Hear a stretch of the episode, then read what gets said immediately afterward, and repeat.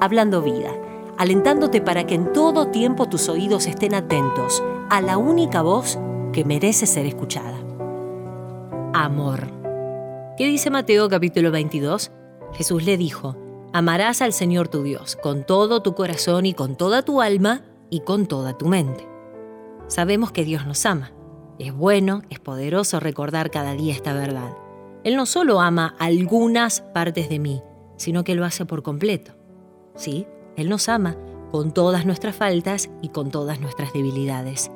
La entrega de su Hijo en la cruz fue el acto de amor que hoy nos permite despertar. Si pensáramos en la inmensidad de su amor, tal vez cambiaríamos muchas cosas de nuestra manera de vivir.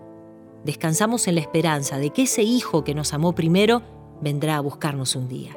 Llegará el momento en que el novio vendrá a buscar a su novia amada. Y me pregunto, ¿esa novia está correspondiendo a ese amor de la misma manera? Jesús resalta que la clave de la vida como hijos suyos es amarlo primeramente a Él. En otras palabras, nos está llamando a responder a ese amor que Él nos extiende y así poder vivir enamorándonos de Él todos los días. ¿Cómo responder a ese gran amor? Así como lo hizo desde el principio, con todo, mi cuerpo, mi alma, mi mente, con todas mis fuerzas. Él es el ejemplo, quien se sacrificó por amor y busca cada día quienes sean capaces de sacrificar su vida por amor a Él. Él quiere ser el único, el primero y el último amor de nuestras vidas.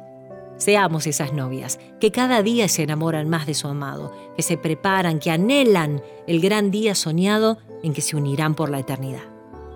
Hablando vida, buscando cada día amar a aquel que nos amó primero.